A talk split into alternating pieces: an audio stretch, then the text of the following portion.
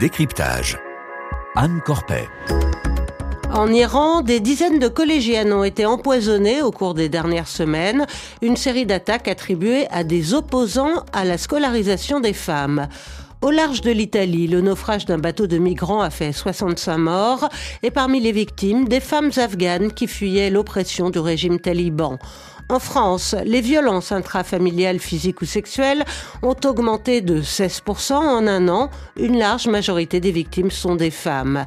Et selon les Nations Unies, toutes les deux minutes, une femme meurt dans le monde à cause de complications dues à la grossesse ou à l'accouchement. L'ONU dénonce un revers majeur pour la santé maternelle. Ces informations ont été piochées dans l'actualité de la semaine et à décryptage, on a décidé de ne pas attendre le 8 mars, la journée internationale des droits des femmes pour en parler. Bienvenue, ravi de vous retrouver. Et nous sommes en studio avec Marie-Cécile Naff. Bonsoir. Bonsoir. Vous êtes politiste, directrice de recherche à l'IRIS, autrice de Géopolitique des féminismes. C'est paru chez Erol. C'est un panoramique de l'état des droits des femmes dans le monde. Vous avez aussi écrit euh, Calmez-vous, madame, ça va bien se passer. Euh, réception du féminisme chez Kalman Levy. Et avant de, de parler des droits des femmes, je voulais vous faire écouter ces témoignages de femmes recueillis en Afghanistan, en Iran et en Ukraine par Muriel Paradon par le magazine suisse Le Temps et par Maureen Mercier de Radio France. Vous savez, quand je sors, mon cœur bat très fort. J'ai peur à chaque seconde. Je n'ai plus de travail et je n'ai ni salaire ni argent. Je travaillais comme directrice dans une université et les talibans ne veulent pas que les femmes occupent de ce genre de poste. Alors oui, c'est difficile. Il y a des choses euh, euh, que les femmes ne peuvent pas faire, par exemple, euh, comme faire du, du, vélo. Nager en Iran, on n'a pas le droit. Tu n'as pas le droit de faire du sport à l'extérieur comme une femme. Petit à petit, quand j'ai grandi et que j'ai vu ailleurs, j'ai su qu'en fait, c'est pas normal. C'est pas normal tout ce qui se passe en Iran. Ils m'ont demandé de m'agenouiller, puis ils m'ont dit Ta fille est très belle. Je les ai suppliés de ne pas la toucher. Je leur ai dit faites tout ce que vous voulez avec moi, mais ne la touchez pas. Ils me demandaient de regarder ma mère se faire violer. Pour que j'apprenne, disait-il, pour qu'ils puissent nous utiliser toutes les deux. La peur, les interdictions, le viol, les mots de ces femmes décrivent une terrible oppression. Afghanistan, Iran, Ukraine ont dicté ces derniers mois, voire ces dernières années, une actualité où le corps des femmes est martyrisé. Et ce que vous écrivez, Marie-Cécile Nave, dans l'introduction de votre ouvrage, c'est qu'à chaque guerre, à chaque crise, les droits des femmes régressent. C'est un constat universel et historique aussi? Oui, c'est un constat universel qui concerne pas que les pays en développement, qui concerne aussi euh, les démocraties, euh, on, on, le, on, le, sait. Et les, les, droits des femmes sont des droits humains comme les autres, et en même temps, ce sont des droits humains très spécifiques, puisque euh, il y a la question des violences sexistes et sexuelles qui est, est effectivement très très particulière, et que l'on parle des crises sanitaires, on l'a vu avec la Covid, que l'on parle de la crise climatique, puisque selon l'ONU, 80% des déplacés climatiques dans le monde sont des femmes. Et si on, on parlera climat voilà, plus tard, j'espère. Si, si, on oublie ça, on ne peut pas avoir une politique euh, de lutte contre le, euh, le dérèglement climatique qui est efficace. Et les crises politiques également, les États-Unis sont un, sont un bon exemple avec la fragilisation de la démocratie et le fait qu'on qu s'attaque en particulier euh, aux droits reproductifs des femmes dans ce pays. Mais ce que vous soulignez, c'est aussi que le rôle de ces femmes est, est crucial dans la résistance euh, ou dans les conflits, que ce soit euh, d'ailleurs contre les talibans, contre les mollahs ou euh, contre les soldats russes. Le rôle des femmes a toujours été crucial dans les conflits, simplement ça a été très largement euh, ignoré par l'historiographie, mais maintenant on le voit parce qu'on a euh, les réseaux sociaux, on a aussi les médias et dont le vôtre en particulier, hein, qui s'intéressent beaucoup au rôle des femmes dans les, dans les révoltes et dans les révolutions dans le monde. Et puis on a des exemples ces dernières années qui sont particulièrement probants, vous l'avez dit en Iran par exemple, c'est une révolution qui est au départ féministe et pas portée que par des femmes. D'ailleurs, il y a beaucoup euh, d'hommes dans la communauté kurde en particulier, mais c'est une révolution qui est féministe, qui part de revendications féministes.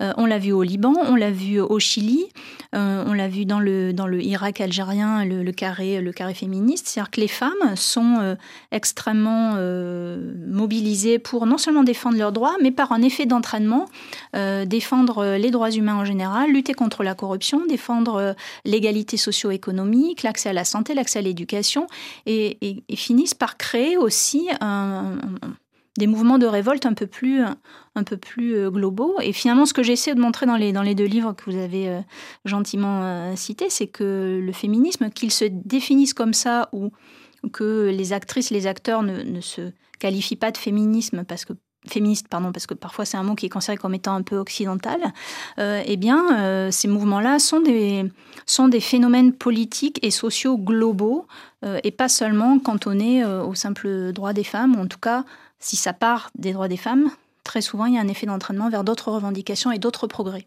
Et, et d'ailleurs, à propos des États-Unis, vous écrivez La vitalité de la démocratie américaine dépend des mobilisations féministes. Qu'est-ce que vous voulez dire?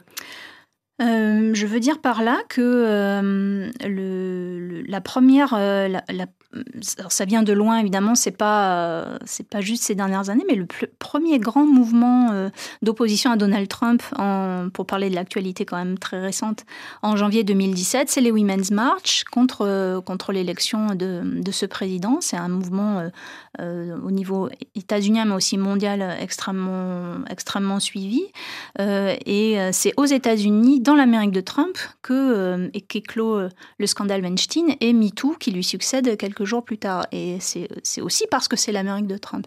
Euh, et les mouvements féministes, aux États-Unis en particulier, ont su agréger très intelligemment, très, de manière très stratégique, les mouvements écologistes. Le, Parti démocrate sont allés chercher le Parti démocrate qui était un peu enfermé hein, depuis les années 2016-2017 euh, enfin 2015-2016 plutôt, la campagne d'Hillary Clinton dans, dans ses propres, euh, dans ses, enfin, qui était un peu dans un entre-soi. Et Joe Biden a très bien compris euh, qu'il pouvait s'appuyer sur les femmes et les mouvements féministes pour battre Donald Trump. Et il sait ce qu'il leur doit. Et d'ailleurs, même encore, il a une politique très très féministe, Joe Biden. Il faut rappeler aussi que les femmes étaient à l'initiative du mouvement Black Lives Matter absolument, contre la violence policière, par ce sont trois femmes qui ont créé Black Lives Matter, absolument. Alors cette capacité des femmes à, à s'organiser se vérifie aussi euh, sous les régimes euh, autoritaires. Est-ce qu'elles sont perçues comme une menace particulière justement en raison de, cette euh, propension à se mobiliser?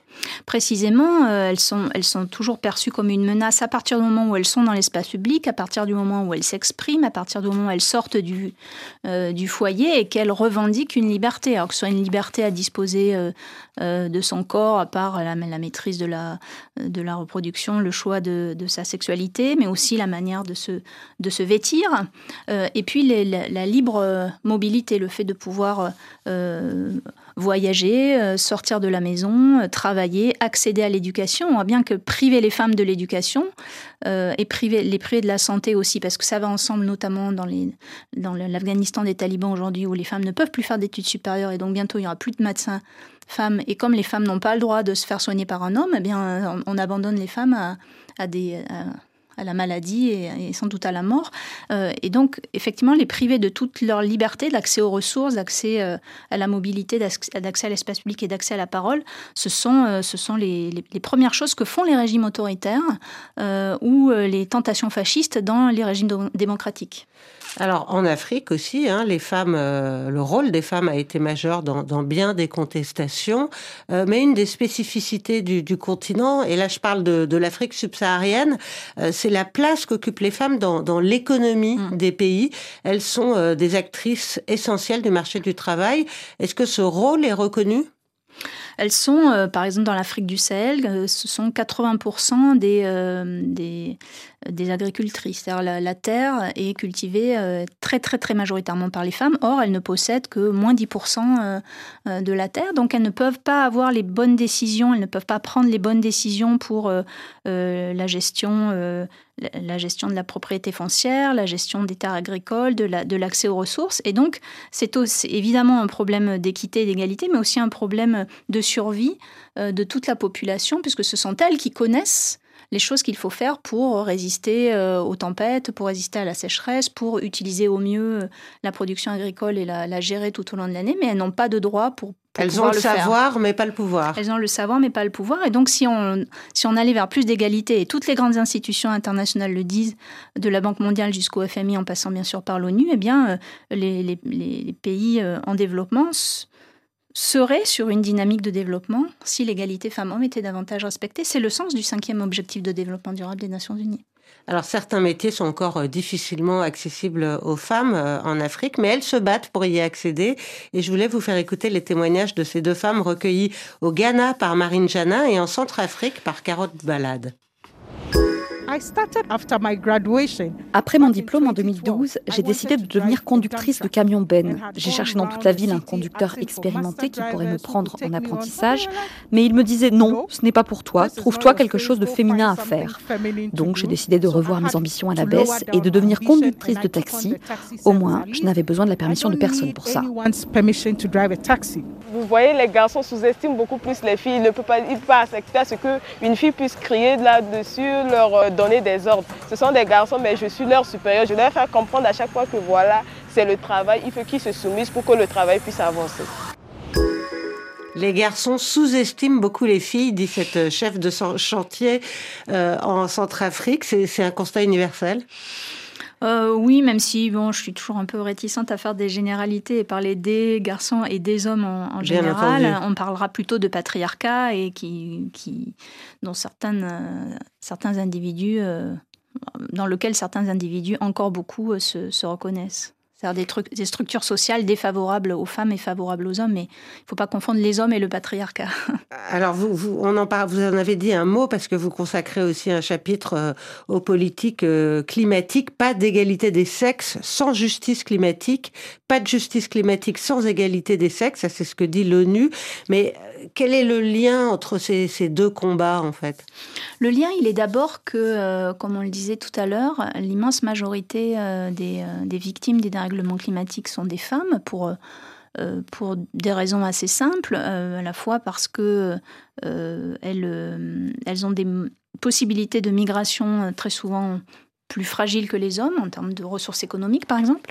Ça coûte cher de pouvoir migrer. Et aussi parce que dans les cultures, dans les traditions euh, de la majorité des pays du monde, pour ne pas dire tous, ce sont elles qui sont dans le rôle social de s'occuper des plus fragiles. Et donc elles ne partent pas euh, elles partent moins facilement en cas de crise euh, de, de, sécheresse, inondation. parce qu'elles doivent protéger leurs enfants, les personnes les plus âgées, etc. Et aussi parce que eh bien, quand les, filles vont moins à l'école que les garçons, on ne leur apprend pas des tactiques de survie. Elles ne bénéficient pas d'apprentissage de tactiques de survie, comme par exemple nager, savoir nager, ou grimper aux arbres pour fuir un tsunami. Et nous, nous quand on est, nous en Occident, quand on, quand on regarde ça, moi j'ai beaucoup appris aussi à écrire ce livre Géopolitique des féminismes. J'ai appris beaucoup de choses. C'est aussi le but quand on écrit des livres.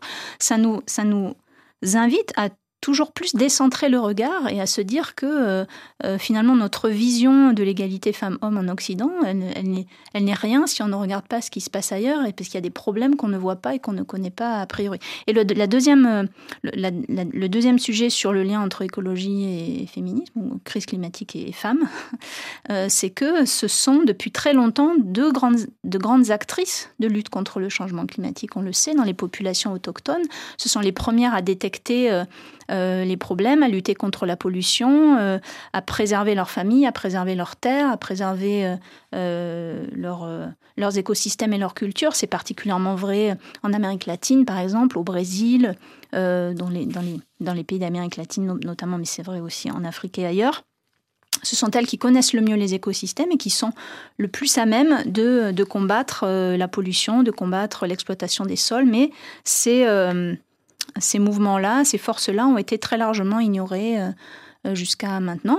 Bon, bien, sûr, maintenant c'est documenté, il y a des livres, il y a des reportages, mais on a sous-estimé la force des femmes et le, euh, pouvoir des femmes et leur, leur, leur savoir, parce que les femmes sont détentrices de très nombreux savoirs, ça a été négligé, et les féminismes, c'est pour moi un ensemble de savoirs aussi et des savoirs qui sont bénéfiques à tous. Et qui bénéficient à tous, exactement. Quand on améliore la condition des femmes, on améliore la condition de toutes les populations. Pourtant, euh, quand euh, on, assiste euh, actuellement à ce qu'on appelle un, backlash, un retour en arrière, et, ce que vous écrivez aussi dans votre livre, c'est que finalement, chaque avancée féministe se traduit ensuite par un retour en arrière.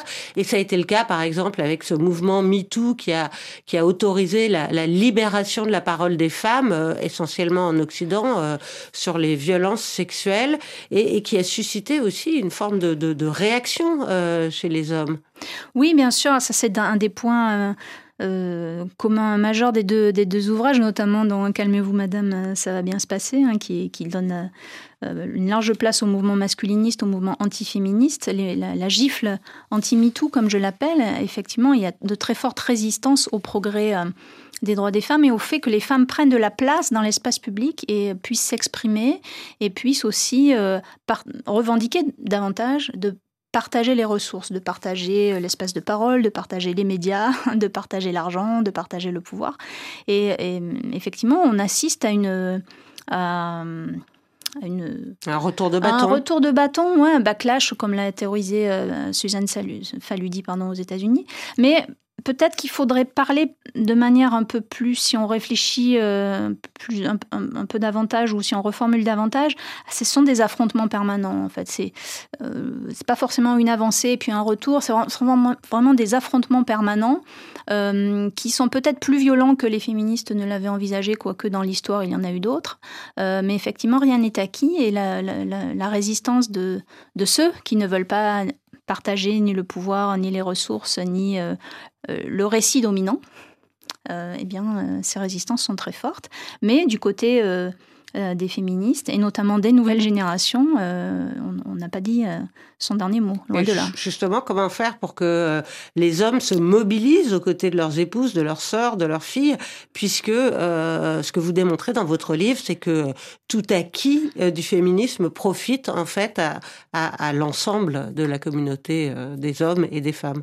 Oui, par exemple, le, grand plan de relance mis en place par Joe Biden dès qu'il est arrivé au pouvoir pour combattre les effets négatifs de la Covid, en particulier sur le plan socio-économique, a voulu cibler euh, en particulier les femmes les plus vulnérables, donc c'est les femmes les plus pauvres issues des, issues des minorités raciales. Euh, et finalement, ça bénéficie à l'ensemble de la population. Exemple, création d'une allocation familiale exceptionnelle pouvant aller jusqu'à 300 dollars par mois euh, en voulant cibler les femmes les plus vulnérables, celles qui ont dû quitter leur emploi pour s'occuper de leurs enfants parce que les crèches, les écoles avaient fermé, etc.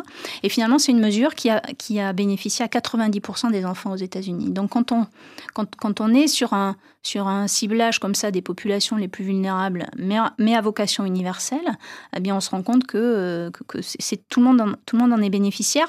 Et puis on ouvre le regard sur euh, euh, des, des, sujets qui étaient jusqu'ici des angles morts des politiques publiques. C'est-à-dire quand on est dans, un, dans une approche gender blind, où on, aveugle. aveugle. aux questions de genre, on, on, manque toute une partie de, de, la réalité et donc on a des politiques publiques qui sont moins efficaces et, et, et donc il faut, il faut il faut faire l'inverse. Alors, évidemment, il faut embarquer les hommes. Il faut que les hommes soient aussi, euh, bien sûr, volontaires et, se rendre compte qu'ils ont tout à gagner euh, à s'impliquer là-dedans parce que euh, ils ne correspondent pas forcément au modèle normatif dominant de la masculinité dominante, de la masculinité hégémonique ou de la masculinité toxique. Ils ne sont pas forcément toujours dans les normes de de virilisme, de force, de, compétition, de, mépris euh, du care, de, toutes ces choses euh, autour de la, bienveillance qui n'est pas féminine, mais qui est peut-être humaniste. Euh, et je crois qu'un des leviers aussi sur lesquels, sur lesquels il faut miser, c'est comment passer de la sphère militante ou de la sphère de la recherche universitaire aux politiques publiques. Il y a une frontière à passer. C'est c'est le cas en France notamment, je crois, il y a quelque chose à faire euh, là-dessus parce qu'il y a des forces vives, il y a des savoirs, il y a une envie citoyenne de s'impliquer sur ces questions-là, mais on ne passe qu'avec difficulté la frontière des politiques publiques et du monde politique. Et c'est dommage parce que c'est là que les décisions se prennent et c'est là que le, pouvoir d'agir euh, est le plus important. Et ça passe sans doute par l'élection de plus nombreuses femmes euh, dans, nos, Notamment. Euh, dans nos représentations. Marie-Cécile Nave, je vous remercie. Je rappelle que vous êtes politiste et directrice de recherche à l'IRIS. Et je rappelle le titre de vos ouvrages, Géopolitique des féminismes, c'est paru chez Erol, et Calmez-vous Madame, ça va bien se passer chez Calman Lévy. Merci à Claude Battista à la réalisation et à Sigrid Azerwal qui m'a aidé à préparer cette émission. Session Lab.